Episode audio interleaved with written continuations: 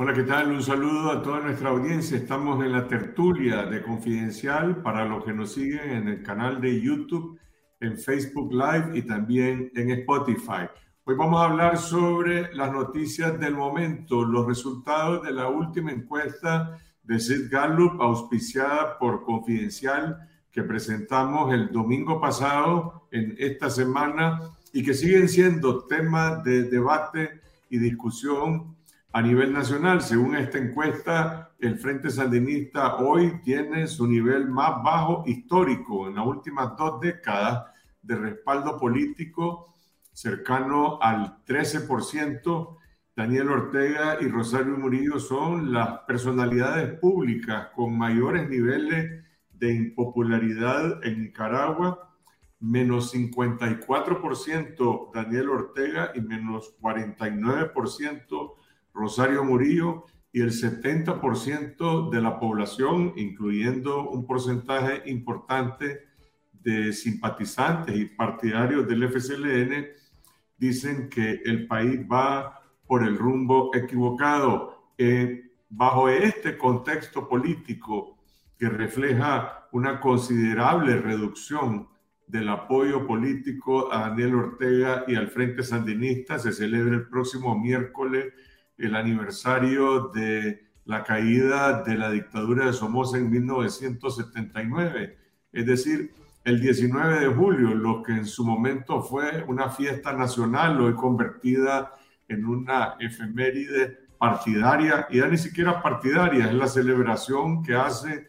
el culto a la personalidad de Ortega y Murillo invocando ese hecho histórico. Bueno, van a celebrar el 19 de julio en un acto como ha ocurrido en los años anteriores, en, con, con, invitaciones cerradas a un grupo selecto de personas. No se atreve el FSLN a convocar a una plaza pública y a demostrar su capacidad de movilización de la población. Los datos de esta encuesta dicen lo que se percibe en las calles de Managua, en el interior del país, y tiene que ver con esa pérdida de respaldo político dentro de los propios sandinistas, que muchos de ellos eh, abandonan sus puestos en el gobierno de manera silenciosa, sin pedir ni siquiera eh, sus derechos laborales de una indemnización, simplemente se van, renuncian eh, sin anunciarlo para evitar una represalia contra ellos y sus familias. Y mucha gente está también saliendo y emigrando fuera del país. Ese es el ambiente en el que se celebrará el próximo miércoles, el 19 de julio, con la imposición de otra cadena nacional de radio y televisión. Vamos a hablar más adelante sobre este tema y también sobre otra de las preguntas que se plantea en esta encuesta es que si este régimen que está evidenciando estas muestras de debilidad política, tiene la capacidad de convertirse en una dinastía, de, entregarle Ortega el poder a la vicepresidenta Rosario Murillo y eventualmente esta a Laureano Ortega, quien aparece como el sucesor, el seleccionado por Ortega y Murillo para continuar esta dinastía en el poder, pero resulta que Laureano Ortega, que cada vez tiene más funciones gubernamentales de representación del Estado y de representación de Ortega y Murillo, incluso imponiéndose a los altos militares, a ministros y a representantes internacionales, es la, es la personalidad pública que tiene eh, los niveles más bajos de aprobación, de opinión favorable y un nivel muy alto de opinión desfavorable. Ese es el candidato de la dinastía a suceder en el poder a Daniel Ortega eh, y Rosario Murillo. Y vamos a hablar de la otra noticia, el fallo de la Corte Internacional de Justicia de la Haya en el diferendo entre Nicaragua y Colombia, en el que Nicaragua demandaba una ampliación de nuestros derechos como Estado en cuanto al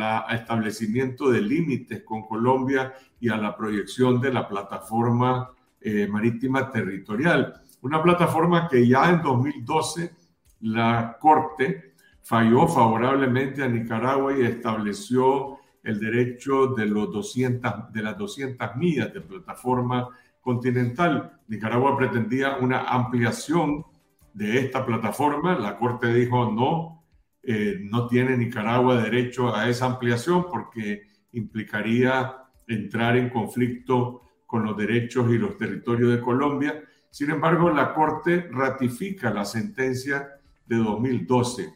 Ganó Colombia, sin lugar a dudas. Es una victoria política para Colombia, es una derrota política para el régimen de Daniel Ortega.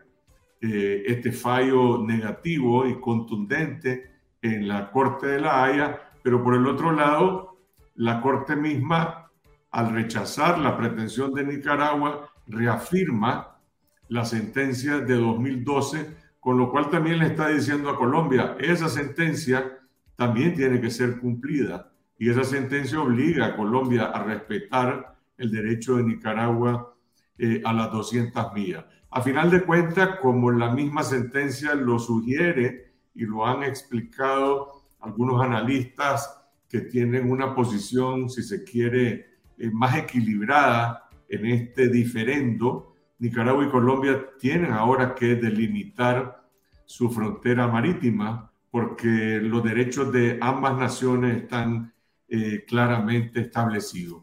El gobierno colombiano ha celebrado esto como un gran triunfo político. La dictadura Ortega Murillo reconoció el fallo. Eh, ojalá reconociera también el Estado de Derecho en Nicaragua, que ha anulado y que ha violado de manera flagrante. Reconoció el fallo reivindicando que se aplique también la sentencia de 2012 eh, sobre las 200 millas. Hay otras noticias en el ambiente. Se mantiene el castigo contra Monseñor Rolando Álvarez, que la semana pasada estuvo en este limbo en el cual eh, fue primero excarcelado momentáneamente, aunque nunca recuperó plenamente su libertad. El régimen se niega a liberar a Monseñor Rolando Álvarez, como lo establece el mandato de la Corte Interamericana de Justicia, y le quiere imponer un destierro. Monseñor Álvarez rechaza el destierro y el exilio, y por lo tanto ha sido regresado a una celda de máxima seguridad en la cárcel modelo. Además de Monseñor Álvarez, eh, ha sido secuestrado el sacerdote Fernando Zamora, eh, eh, del Atlántico Norte. No sabemos exactamente cuál es su condición en este momento y también ha sido desterrado el vicario de la parroquia de San Francisco de Asís de Managua. Este, el sacerdote que están viendo ustedes en sus pantallas sería el sexto miembro del clero nicaragüense que en este momento se encuentra eh, en prisión. Esas son algunas de las noticias sobre las que vamos a hablar hoy. También se podría agregar a este repaso de la actualidad nacional y regional el intento de golpe electoral o de golpe de Estado técnico, como lo describieron algunas personas, eh, lo que ocurrió en Guatemala cuando eh, la Fiscalía contra la Impunidad que es una institución que prácticamente más bien ha estado persiguiendo y promoviendo a los fiscales, a los jueces, a los periodistas que combaten la corrupción en Guatemala a cargo de Rafael Curruchiche.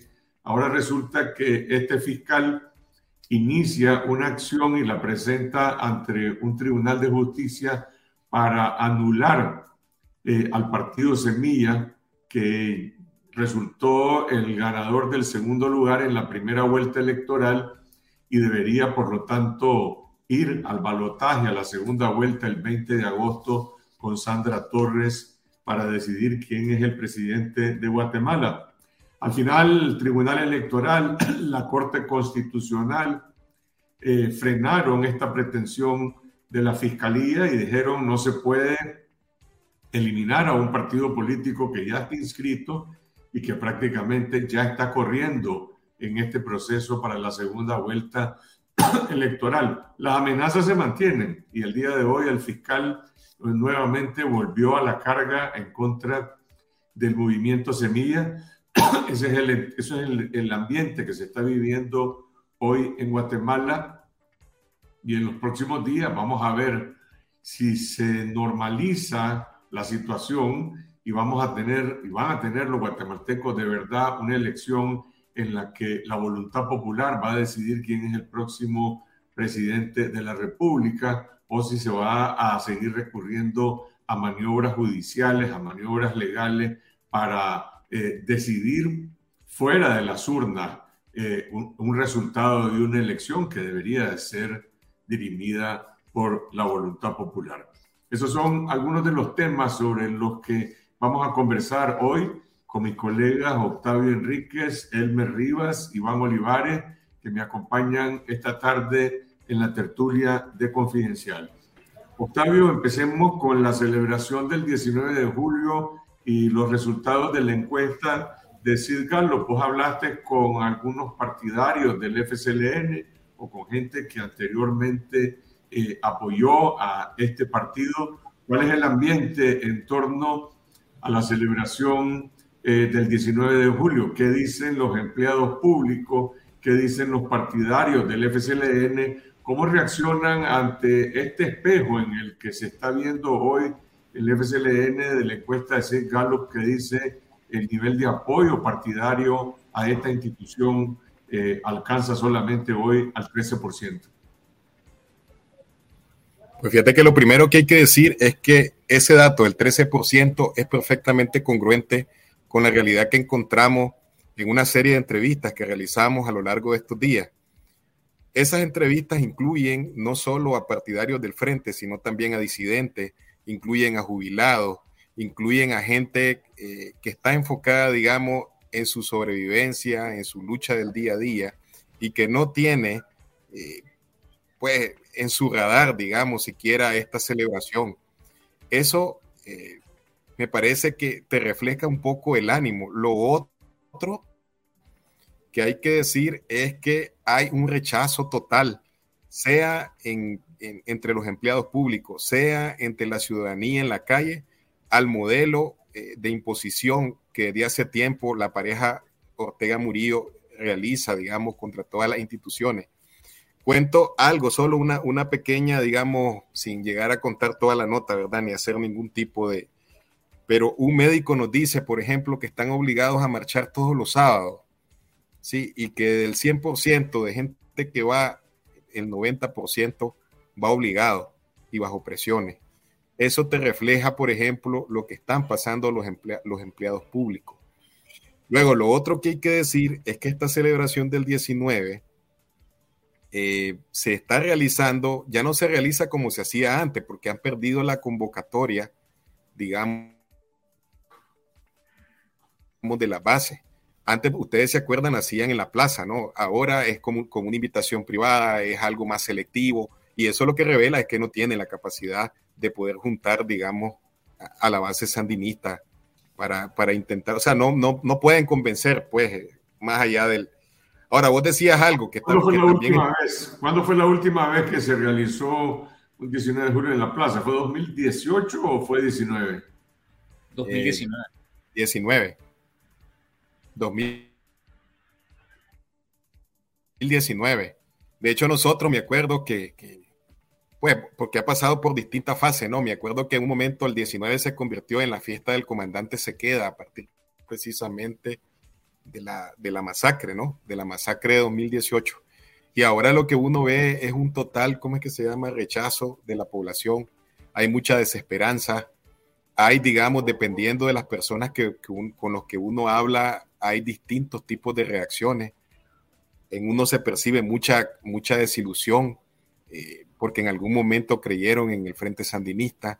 En otros simplemente lo que dicen es que por mucho que le digan a la gente que estamos haciendo estas cosas, que estamos construyendo parques, que estamos haciendo esto, no logran convencer porque en el fondo la gente sabe que están viviendo una crisis terrible, pues.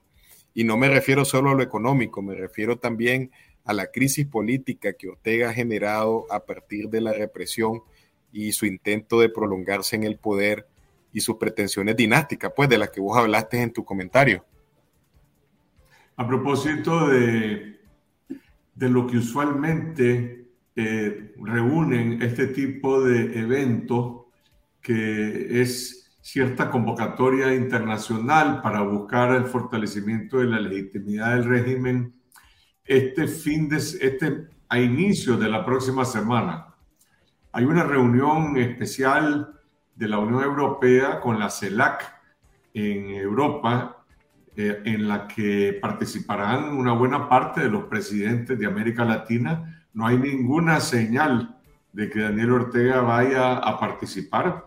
Eh, suele eh, excluirse, autoexcluirse de ese tipo de cumbre exceptuando aquellas que se llevan a cabo en Cuba y que simplemente son las cumbres del ALBA, pero le tocaría a Ortega estar ahí representando a Nicaragua como parte de la CELAC.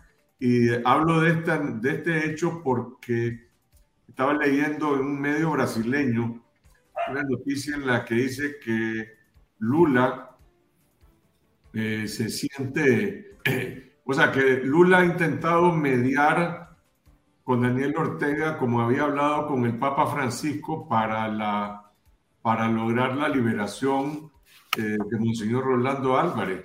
Sin embargo, el, el periódico brasileño O Globo dice Lula desairado por Ortega eh, y se refiere a los intentos que han tenido, incluso habla de un encuentro del canciller Moncada con el canciller brasileño cuando Moncada estuvo recientemente en Brasil, pero dice no hubo absolutamente ningún avance en este esfuerzo de Lula por lograr eh, una mediación para obtener la liberación del obispo eh, Rolando Álvarez.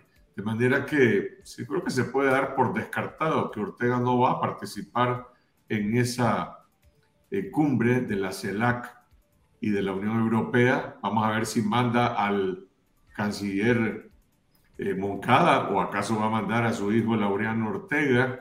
A propósito de la Unión Europea, acaba de restablecerse la representación diplomática en ambos países.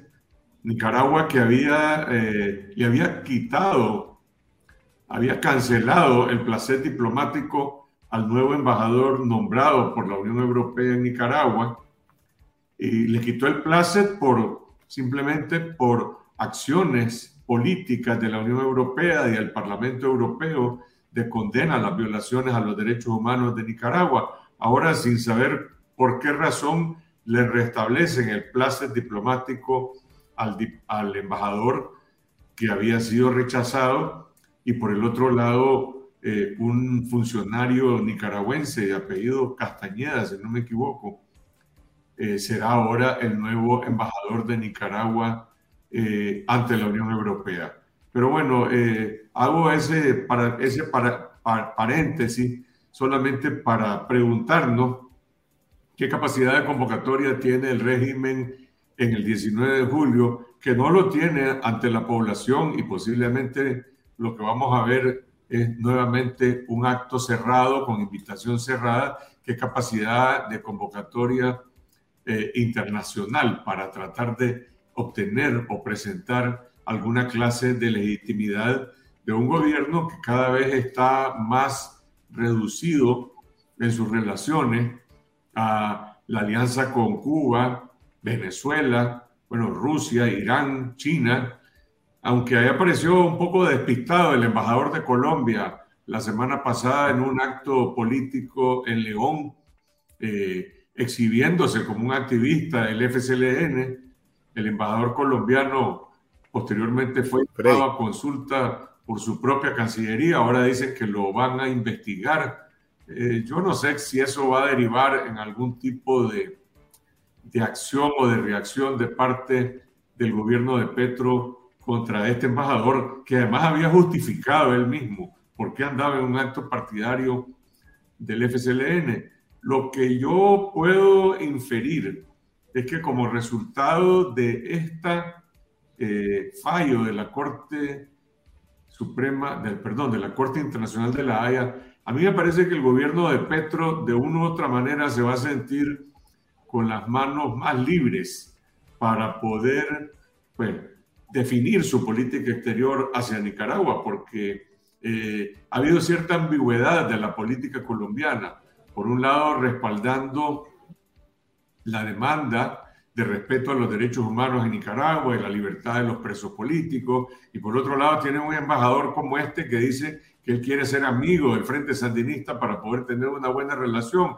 Y todo el mundo se pregunta, ¿para qué? Si el, el presidente está diciendo que en Nicaragua ocurren prácticas dictatoriales. Pero bueno, de por medio siempre ha estado este fallo de la Corte Internacional de Justicia de la Haya. Y lo cierto es que eh, quizás eso es lo que explica un poco esta este tono eh, triunfalista, celebratorio de Colombia, porque los colombianos no estaban esperando una sentencia como esta que otorgó la Corte, estaban esperando una sentencia posiblemente más salomónica, más equilibrada, que podría también ir en detrimento de Colombia. Pero bueno, esos son los hechos. El 19 de julio vamos a tener nuevamente esta celebración eh, del culto a la personalidad eh, de Ortega y Murillo. No sé cómo van a reaccionar eh, los empleados públicos, los servidores públicos ante este hecho, los policías, los militares, que también son parte del servicio público, en un momento en que se siente la presión sobre los empleados públicos. Es verdad que no están convocando a un acto de masa, pero están convocando a muchas pequeñas actividades, tanto en Managua como en el resto de los departamentos. No sé qué dice la gente en relación al, clima de vigilancia política que existe en estos momentos y por el otro lado de presión para participar en estas actividades. Sí, es que son obligados, son obligados a ir, ese es un hecho. O sea, lo que yo te comentaba del médico, ¿no? El 90% de los que tienen que ir los sábados a las marchas, esas marchas son las que se están dando en lo que el Frente está llamando, o Murillo está llamando, el Julio, Julio Victorioso, ¿no? Entonces, a partir de eso están desarrollando una serie de marchas en los departamentos con lo que intentan simular que tienen un apoyo popular. En realidad lo que ocurre es todo lo contrario, que cada vez más los eventos estos son más raros, están vacíos y se palpa cada día más eh, el rechazo hacia, hacia Ortega y Murillo directamente y hacia todo lo que tiene que ver con ellos, pues, o sea, yo no me imagino a nadie, pues, que, que, si mira, si mira a Laureano es lo mismo, si mira a Gustavo Porra es lo mismo. Todas esas personas en la encuesta de, de Sid Gallup que publicó Confidencial y que me parece que es una buena fotografía del momento político que se está viviendo en este momento, todas esas personas tienen eh, un, alto porcentaje ¿no? de rechazo de parte de la población. E incluso cuando uno, di, cuando uno resta, digamos, las posiciones favorables de la desfavorable, salen muy mal parados el peor de ellos es Laureano Ortega, pues, es el último en la lista. Pero también hay otros que salen muy mal eh, y, bueno, eso es un reflejo del rechazo de la gente precisamente a todas estas imposiciones, a la realidad también de que cada vez más gente se va fuera del país, que está migrando, ¿verdad? Para buscar mejores oportunidades porque este país no le está ofreciendo futuro. Eh, perdón, este régimen no le está ofreciendo futuro a la población.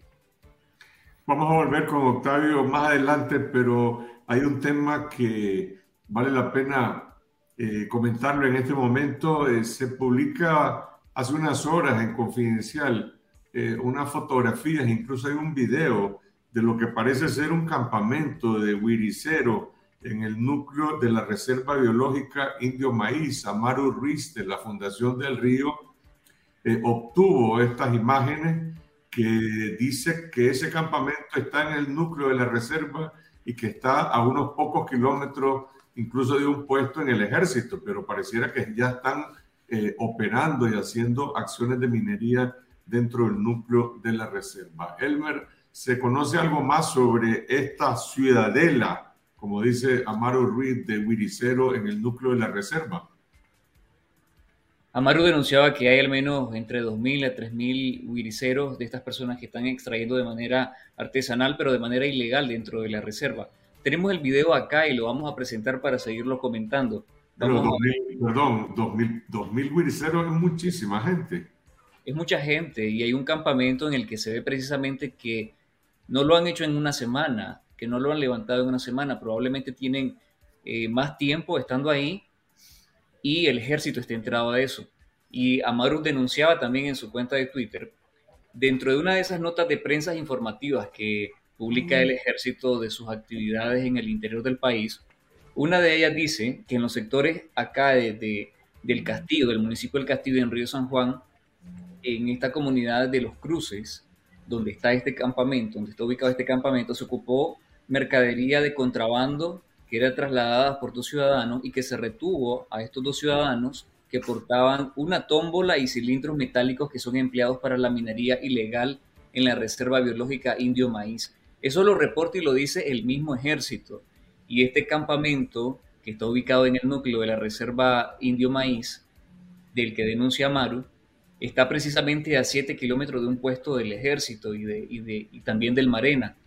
Es decir, es imposible que no estén enterados de eso y ahí está funcionando y está el campamento. Habrá que ver si el ejército lo desaloja como debería de hacerlo. Les vamos a presentar las imágenes que tenemos ahorita, el video que publicó Amaru y que los mismos, eh, la misma persona que publicó este video está precisamente diciendo que están ahí en la reserva Indio Maíz.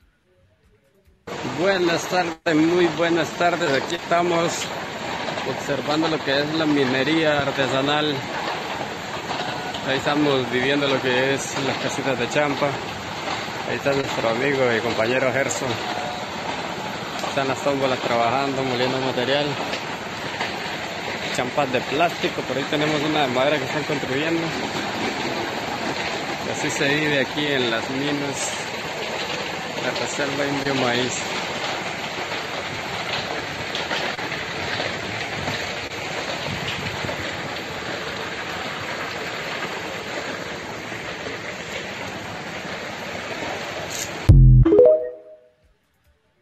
Esas son las imágenes que compartía el ambientalista Amaro Ruiz en su cuenta de Twitter y denunciaba precisamente esta situación.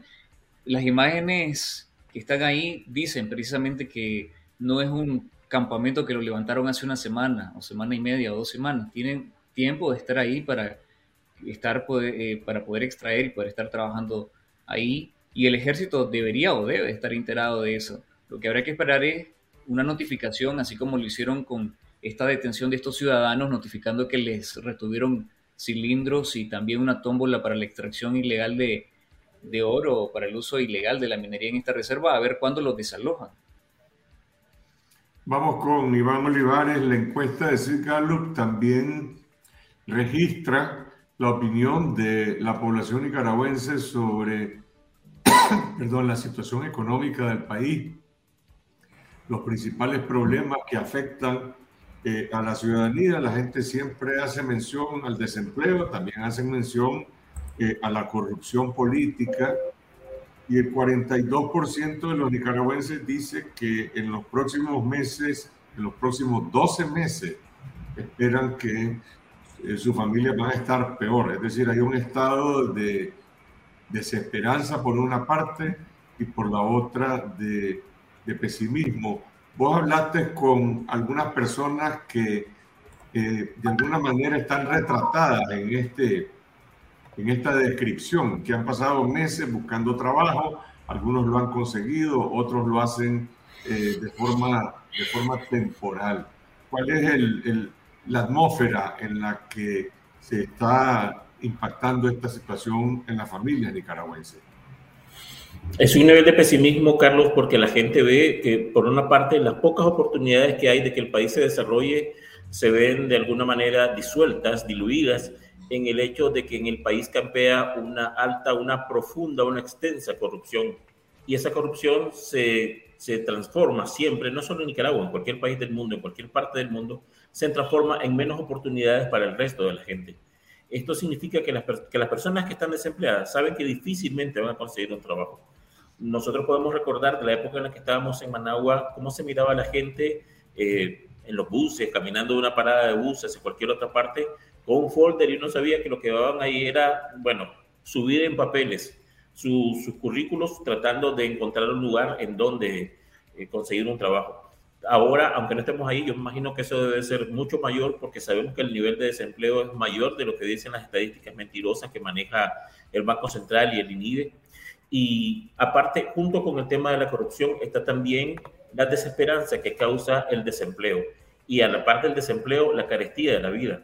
Porque podría haber desempleo y tal vez una, una escasa inflación, unos precios manejables, pero no es el caso en Nicaragua.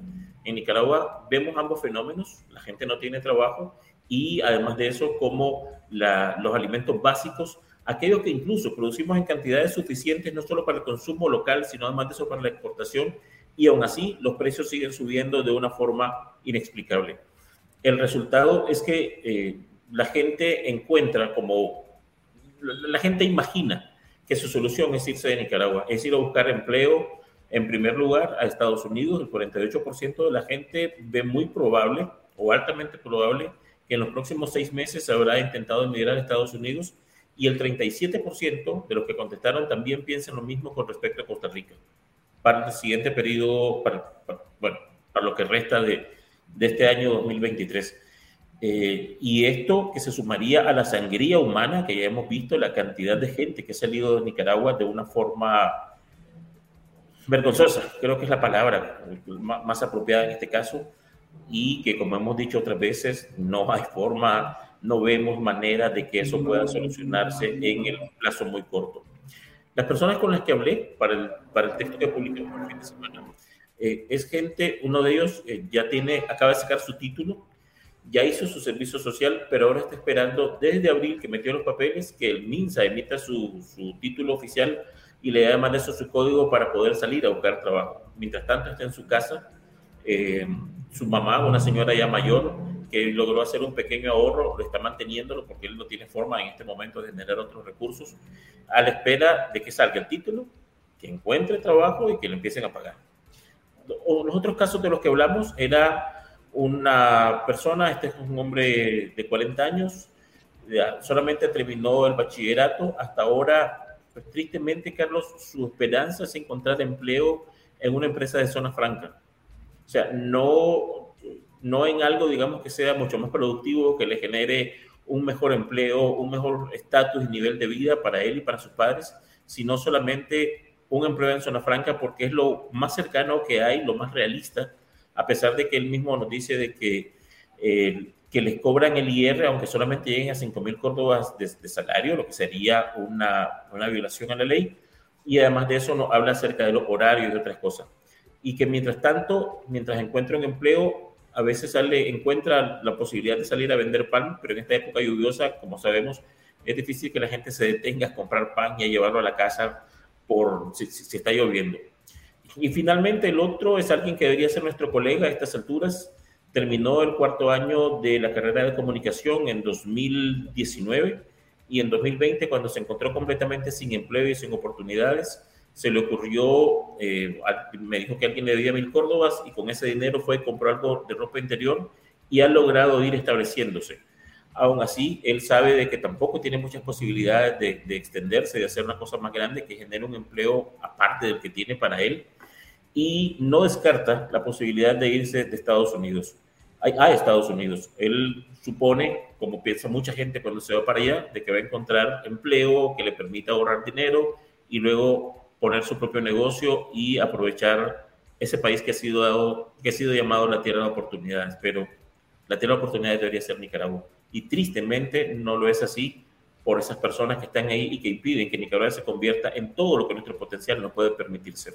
A propósito de la gente que ha migrado y sigue migrando hacia Estados Unidos y tiene primordialmente como puerto de entrada a ese país el estado de la Florida, hay un cambio drástico en las políticas del Estado de la Florida en relación a los derechos de los migrantes. El gobernador Roy eh, DeSantis acaba de aprobarse una ley que ha generado un estado de, de alarma, de preocupación en relación a la libertad de movilidad y de trabajo, sobre todo de las personas que están en proceso de legalizar eh, su situación. Elmer, ¿qué ha ocurrido en la Florida? ¿Qué es lo que dice esta ley? ¿Qué dicen los nicaragüenses eh, hay gente que ha sido afectada o detenida por esta ley o se encuentran resguardadas. Esta ley dificulta el acceso al trabajo y la movilidad de las personas. Golpea mucho, bueno, en primer lugar a los migrantes, las economías, porque no, no pueden trabajar si no tienen un documento o un permiso laboral y también penaliza a las empresas que, que tengan dentro de sus, de, que le ofrezcan o que le den trabajo a inmigrantes que no tengan o que no cuenten con un permiso laboral. Y la ley lo que hace es precisamente regularizarlo a través de una aplicación en la que todas las empresas que tengan más de 20 colaboradores deberán eh, inscribirse ahí y precisamente rendir cuentas sobre el personal laboral. Eso ha provocado algunas protestas y algunos paros en algunas empresas porque eh, evidentemente en el estado de la, Florida hay una comunidad importante de inmigrantes y de, hispanos que uno de los primeros estados que buscan cuando llegan a Estados Unidos, precisamente por, por la relación cultural que hay con esas comunidades. Y ahí hay también muchos nicaragüenses y el problema ahora es que no tienen la oportunidad de trabajar y muchos los que están optando es precisamente salir de ese estado, buscar otro estado para vivir y para poder trabajar mientras consiguen un permiso laboral o un permiso de trabajo. También son penalizados aquellas personas que transporten a inmigrantes que no tienen un documento. Así que eso ha generado mucha polémica, pero lamentablemente muchos consideran que es una ley también electorera, ¿no? Por la aspiración de Ron DeSantis también hacia la carrera presidencial y de cara a esas primarias dentro del Partido Republicano, generalmente el tema de la migración eh, tristemente se vuelve siempre un tema electoral para, para atraer votos. Y es el caso en el estado de la Florida. Volvamos a la sentencia de la Corte de Internacional de Justicia de la Haya en, el, en este diferendo entre Costa Rica, perdón, entre Colombia Nicaragua. Eh, y Nicaragua. ¿Qué, ¿Qué lectura se puede hacer, eh, Octavio, sobre la reacción del gobierno de Nicaragua ante esta derrota política. Nicaragua está eh, promoviendo alguna acción para hacer explícito de parte de Colombia el reconocimiento de la sentencia de 2012. Se da por hecho que Colombia tiene que cumplir con esa sentencia o se puede salir con la suya Colombia y digamos que no cumplir con esa sentencia. Mira, eh, todavía hasta ahora lo que ha expresado el régimen de Ortega en un comunicado es que la sentencia es de ineludible cumplimiento. Antes de hablar del contenido de la sentencia, yo quería hacer un comentario sobre eh, cuando, cuando, a ver, estos procesos, digamos, estos juicios internacionales, en esta Corte Internacional en particular, es muy serio, pues, o sea, yo no veo posibilidad, como nos decía un experto hoy en Confidencial, de interferencias de algún tipo de intereses políticos. Sea, a mí me parece que esa gente y nosotros que nos han robado nuestra justicia en nuestro país, que lo ha hecho Ortega, ¿verdad? Pisoteado los derechos de los nicaragüenses, cuando vemos que hay justicia de verdad, ¿verdad? Tenemos que aprender a leer las, las sentencias creo yo, como, como son, pues realmente. A mí me parece que en este caso, el primer hecho concreto es que esta sentencia es desfavorable, pero pone fin, digamos, a un diferendo limítrofe que se viene dando desde 2001. Sí, y en un, digamos, en diferencias entre países, eh, lo más civilizado es acudir a una corte y ahí hay justicia, pues. Eso es lo que está viendo en este momento. Eh, en segundo lugar, el, esto pone en una situación bien interesante a Colombia, porque Colombia ha rechazado, digamos, las dos sentencias anteriores donde, que fueron desfavorables, incluida la de 2012, que como sabemos significó que a Nicaragua le fuera adjudicado más de 75 mil kilómetros cuadrados en el mar territorial, lo que fue interpretado en ese momento como una victoria histórica de Nicaragua. Pero el año pasado hubo otra sentencia donde la Corte eh, le dijo a Colombia que dejara de, meterse a las aguas nicaragüenses y también que dejara de eh, autorizar permisos de pesca en aguas que eran eminentemente nicaragüenses. La nueva sentencia no cambia en absolutamente nada eh, esa, esa sentencia anterior, sino que ratifica más bien las de 2012. Y eso significa que esas pláticas siguen pendientes y que el fin del conflicto eh, que estamos viendo debería dar lugar a una etapa de diálogo entre los países. así lo veo yo, pues, o sea, para mí, Colombia, que ahora está celebrando esta prueba, porque no puede ser que las sentencias sean buenas cuando me favorecen y malas cuando no me favorecen. Y yo creo que ahí está clarísimo que lo que la Corte falló el jueves 13 de julio fue que no se ampliaba la plataforma marítima continental de Nicaragua. Es decir, el mapa quedó tal cual, como estaba dispuesto en la sentencia de 2012 y como se ratificó posteriormente eh, en, 2022. Voy a, voy a, leer lo que me dijo el, canciller Norman Caldera y me dice, puedes citar este, esta conclusión que yo puedo hacer, me dice, el fallo, dice Norman Caldera, ex canciller de Nicaragua, es una píldora envenenada para Colombia, porque ahora Colombia tendrá que aceptar el fallo del 2012 que le fue desfavorable para poder aprovechar este fallo que le favorece. Es decir, no se puede aceptar un fallo y rechazar el otro. Y eso es válido también para Nicaragua. Eh, y, se puede, y de ahí podemos nosotros sacar una, eh, una, una conclusión eh, que también es válida para Nicaragua, porque aquí no podemos nosotros confundir lo que es el interés nacional, que son los intereses, en este caso, del Estado de Nicaragua, de la nación nicaragüense, en relación a sus derechos territoriales. Eso es una cosa. Y la otra cosa distinta es la politiquería del régimen de Daniel Ortega. Nosotros queremos que se respeten eh, los derechos del Estado de Nicaragua y no hay ninguna discusión en relación a que este tema de las 200 millas de la plataforma continental de Nicaragua es un asunto de interés nacional, que, en el que ha habido una continuidad en los distintos gobiernos del país, de distintos signos políticos, para promoverlo. Ahora, otra cosa es aceptar el fallo de la Haya, como lo está proclamando hoy el gobierno de Nicaragua, y decir, bueno, eh, nosotros somos respetuosos de la ley porque la ley es de ineludible cumplimiento y las sentencias judiciales de un tribunal como este.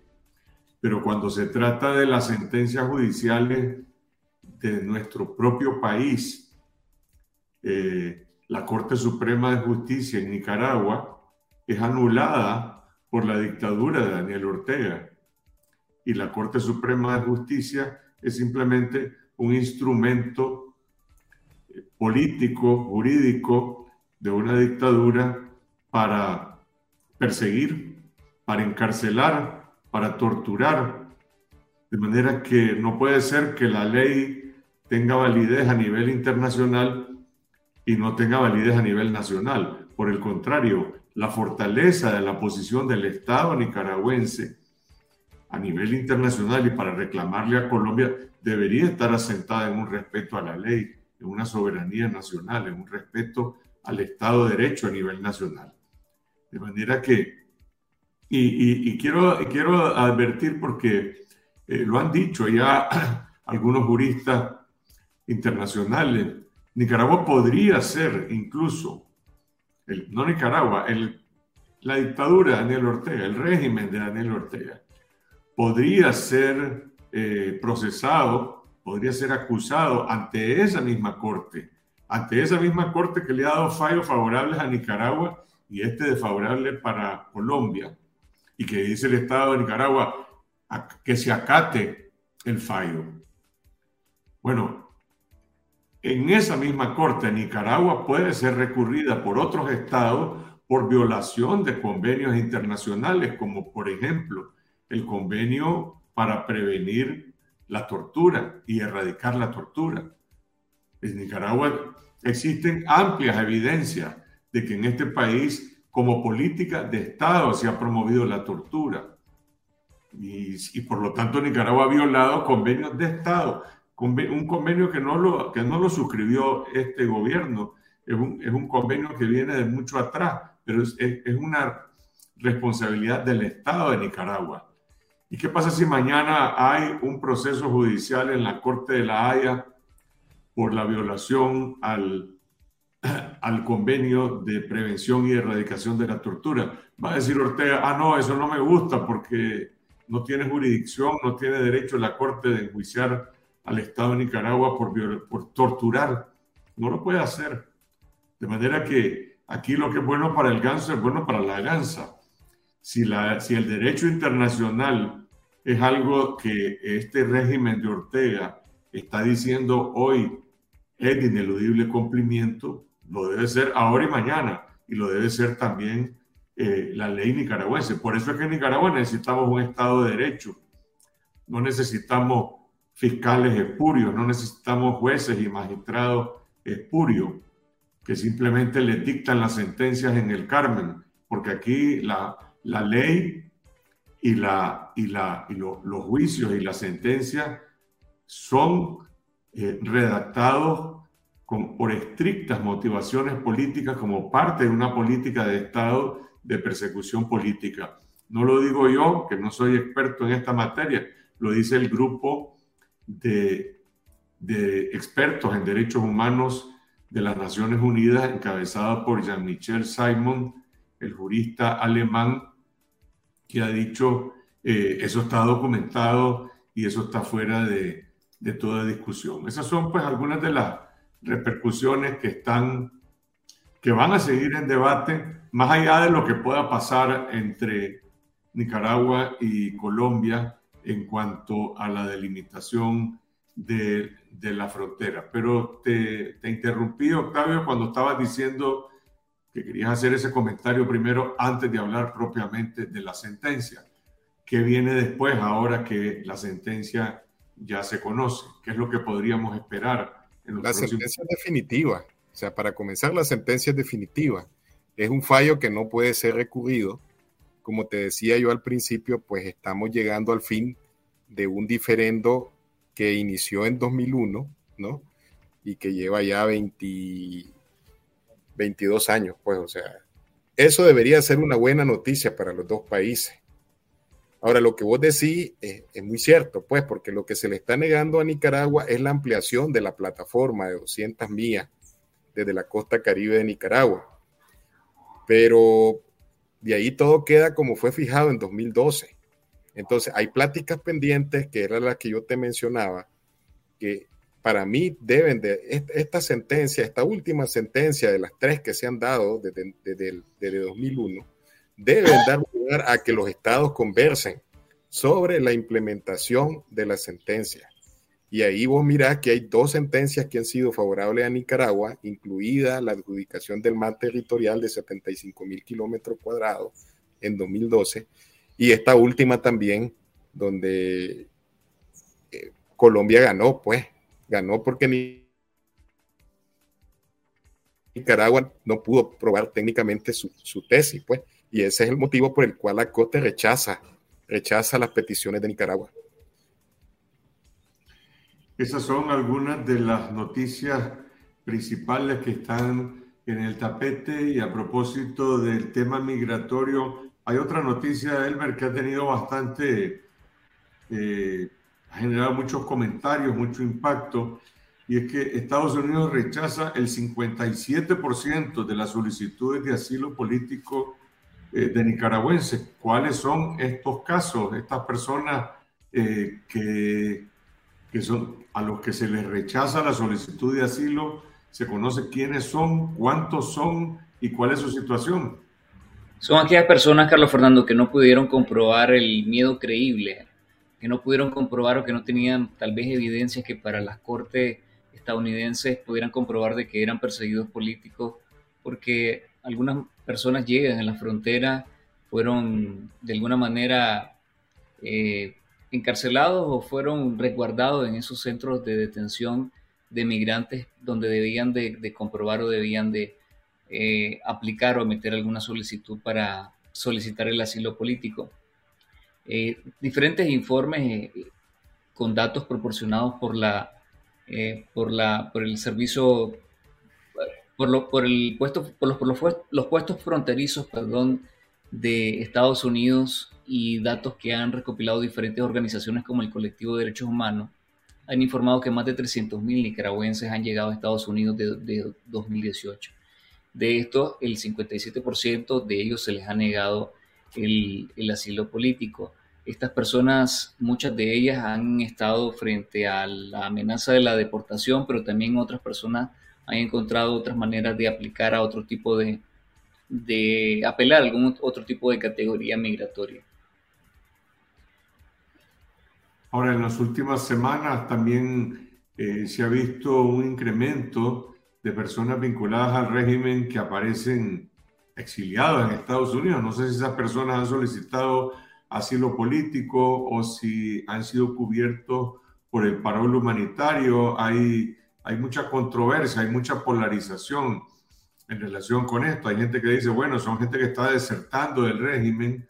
Eh, otros dicen, bueno, pero ¿por qué les abre la puerta Estados Unidos? Supongo que, que, que, están recurriendo a diferentes formas para poder emigrar eh, a Estados Unidos. Lo que, lo que está claro es que hay gente que está abandonando el barco, que está abandonando el régimen, que de, algún, que de una u otra manera están votando con los pies y se están yendo del país.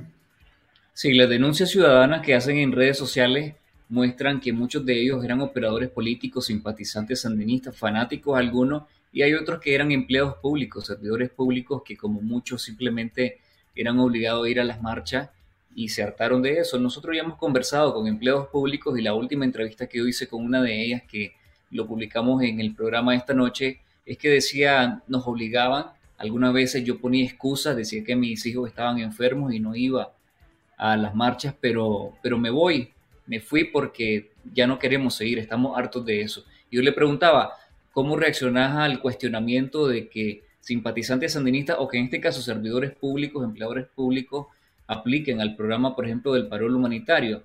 Y ella decía precisamente que era una manera de, salir de ese secuestro que estaba ahí. Y este tipo de programa humanitario no tiene ningún tipo de, no escogen discrecionalmente a los candidatos, es decir, las personas que necesitan irse o que apliquen para poder irse teniendo un patrocinador, incluso muchos de ellos son escogidos al azar siempre que cumplan, en este caso los patrocinadores, con todos los requisitos para poder solicitar a, sus amigos, a sus familiares, estando desde Estados Unidos para llevarlos a, ese país.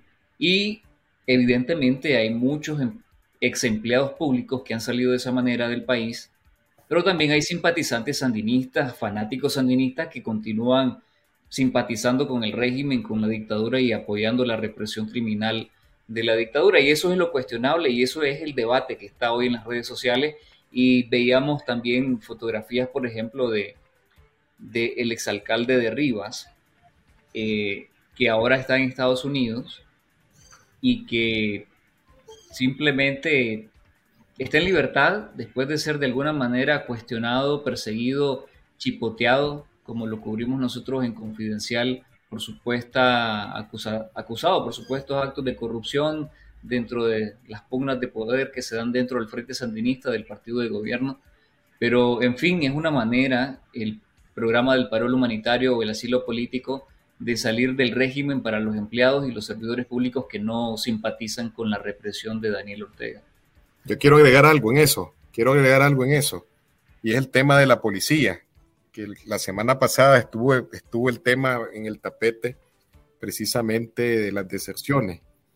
Esta ley, eh, esta reforma que hizo la policía, ¿verdad? Y que ya fue publicada en la Gaceta, como él me mostró la semana pasada, lo que demuestra es precisamente eso, el impacto que está teniendo en el régimen las deserciones de los empleados de los empleados públicos, de la, de la policía en particular.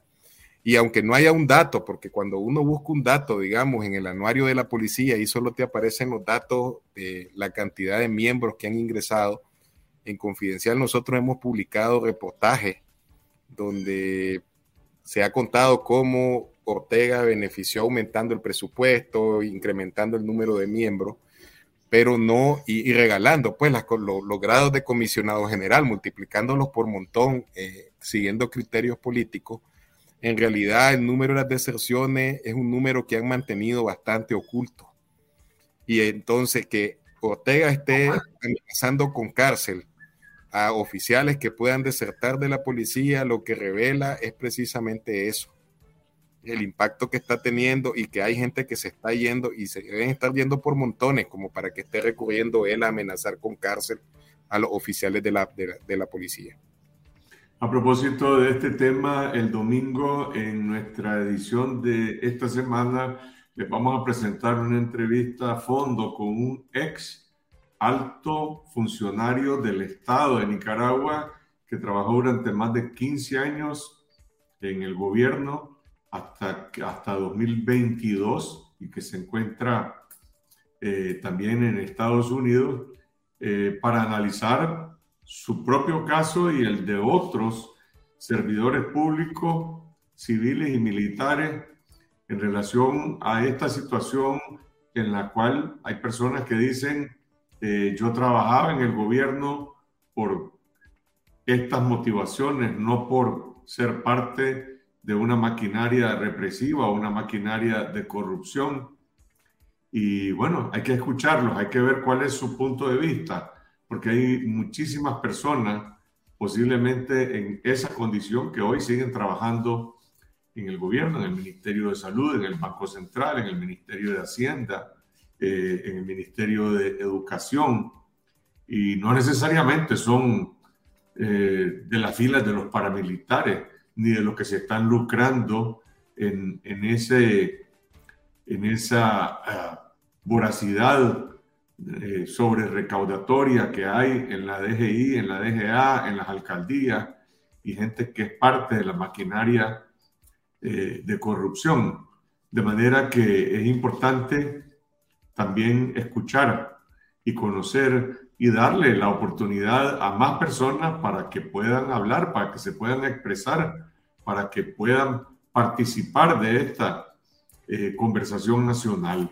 Y nosotros, como siempre en este programa, invitamos a los servidores públicos a, a poner de su parte lo que pueden hacer para contribuir a que en Nicaragua haya un mejor una mejor perspectiva de futuro es ayudar a promover la transparencia, ayudar a brindar evidencias e información sobre quiénes son los responsables de la corrupción, corrupción que se da dentro del gobierno y, también en muchos casos se da en ese, en ese tango que hay entre el sector público y el sector privado y son los servidores públicos los que tienen mayor conocimiento de causa sobre este tipo de situaciones. De manera que este domingo, en esta semana, esperen esta entrevista con un ex alto funcionario del Estado. También vamos a, a, brindar una entrevista con un, con un empresario.